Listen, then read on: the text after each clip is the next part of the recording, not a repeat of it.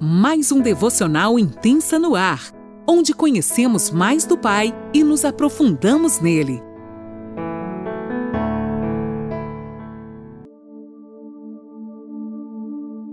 Dia! Mais um dia se inicia e eu, Eliane Nola, falo de Criciúma, Santa Catarina. Que alegria de ter como companhia nesta manhã.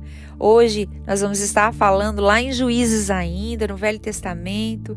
Eu convido você que pode pegar sua caneta, seu caderninho para poder anotar os detalhes que o Senhor vai nos falar nesta manhã. Hoje nós vamos falar sobre a filha de Jefté.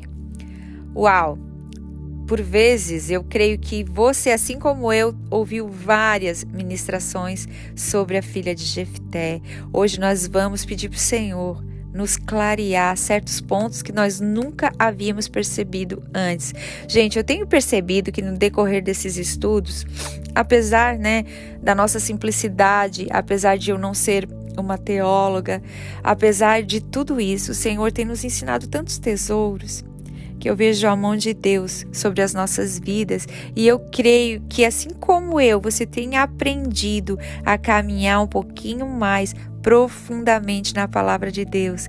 E nesta manhã, então, eu te convido a, a, a me acompanhar aqui em Juízes, no capítulo 11, a partir do versículo 34, estarei lendo na NVT.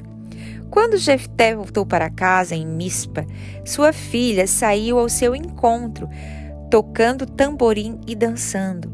Era sua filha única. Ele não tinha nenhum outro filho nem filha. Quando Jefté a viu, rasgou as próprias vestes. Uau! E gritou: Ah, minha filha, você acabou comigo, trouxe desgraça sobre mim.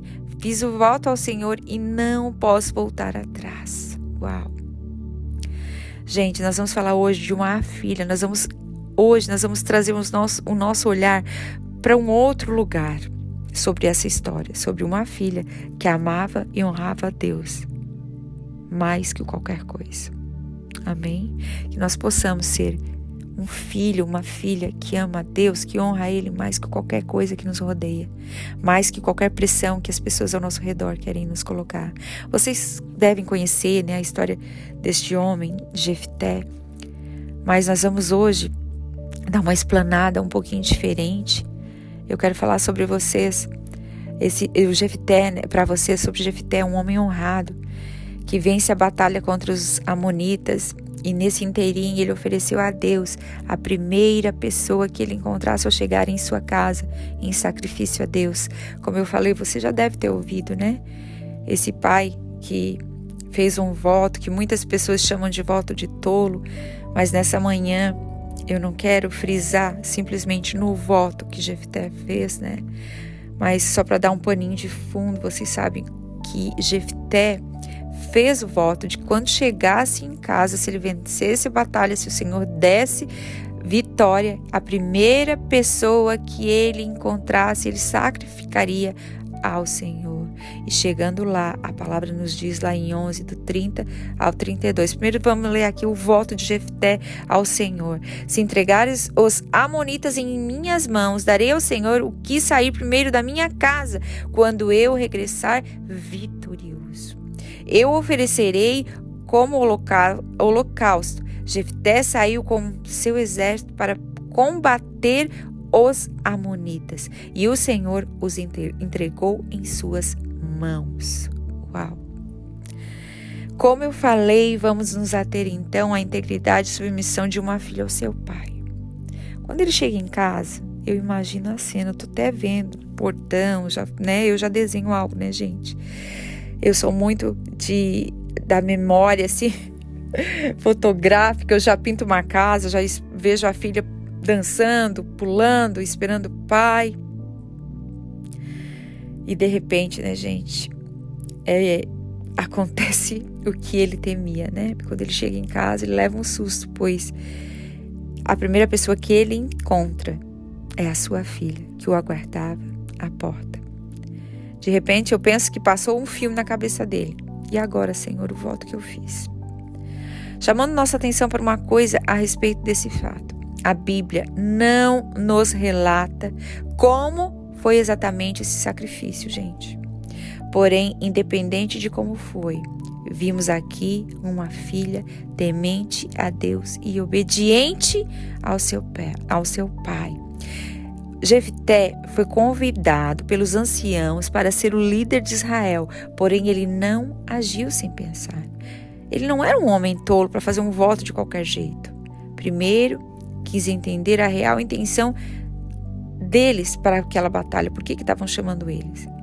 Eu penso que o amor e a misericórdia de Deus alcançaram a vida desta moça por sua devoção e honra a Deus e ao seu pai. Gente, estudiosos dizem, não sou eu que estou dizendo, estudiosos dizem que esse sacrifício não quer dizer exatamente a morte, mas alguém que seria completamente dedicada a Deus. Eu prefiro ficar com esse pensamento, né? Porque a gente que é mãe, a gente não quer que um filho morra. Já que a palavra diz que antes da batalha, o Espírito do Senhor estava com ele ele não era um homem que andava longe de Deus. E segundo ainda estudiosos, eu volto a frisar, segundo estudiosos, no último verso de Juízes 11 diz que as filhas de Israel iam anualmente para lamentar a filha de Jefté. A palavra traduzida aqui como lamentar não é traduzida com, deste modo em nenhum lugar da Bíblia. Ao invés disso, ela é entendida como ensaiar ou comemorar. Assim, as filhas de Israel não lamentaram a morte da filha de Jefté. Elas comemoraram sua dedicação ao serviço de Deus, o qual envolvia a submissão total do seu coração.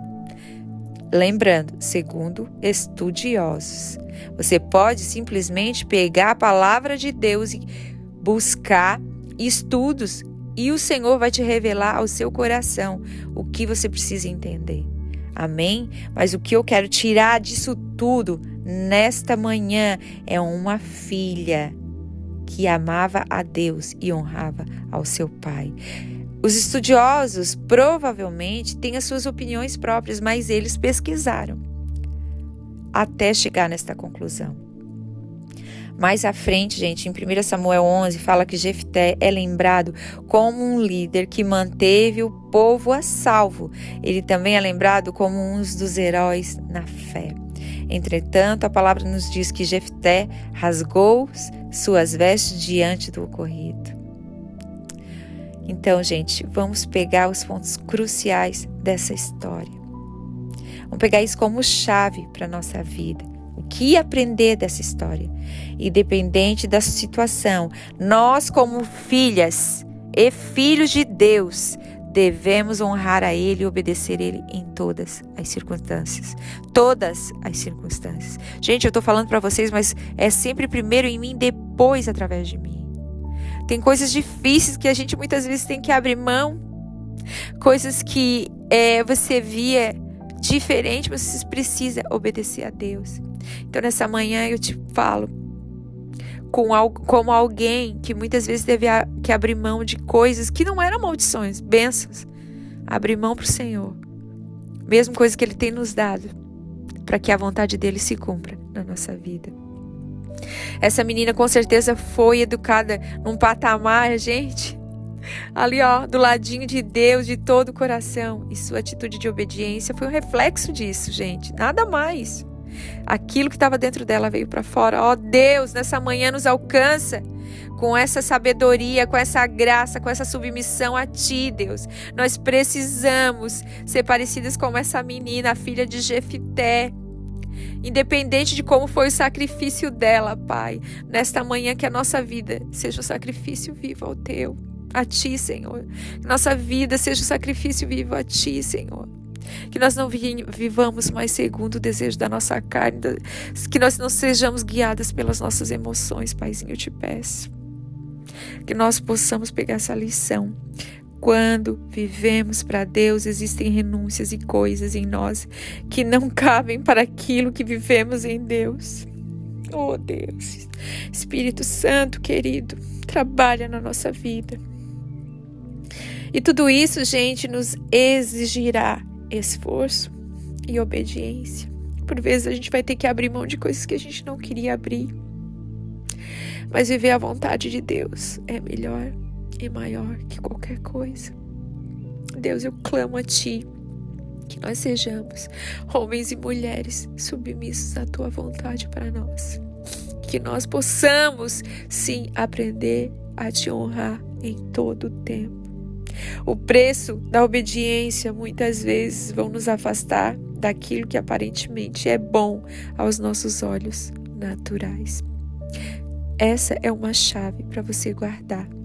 O preço da obediência muitas vezes vão nos afastar daquilo que aparentemente é bom aos nossos olhos naturais.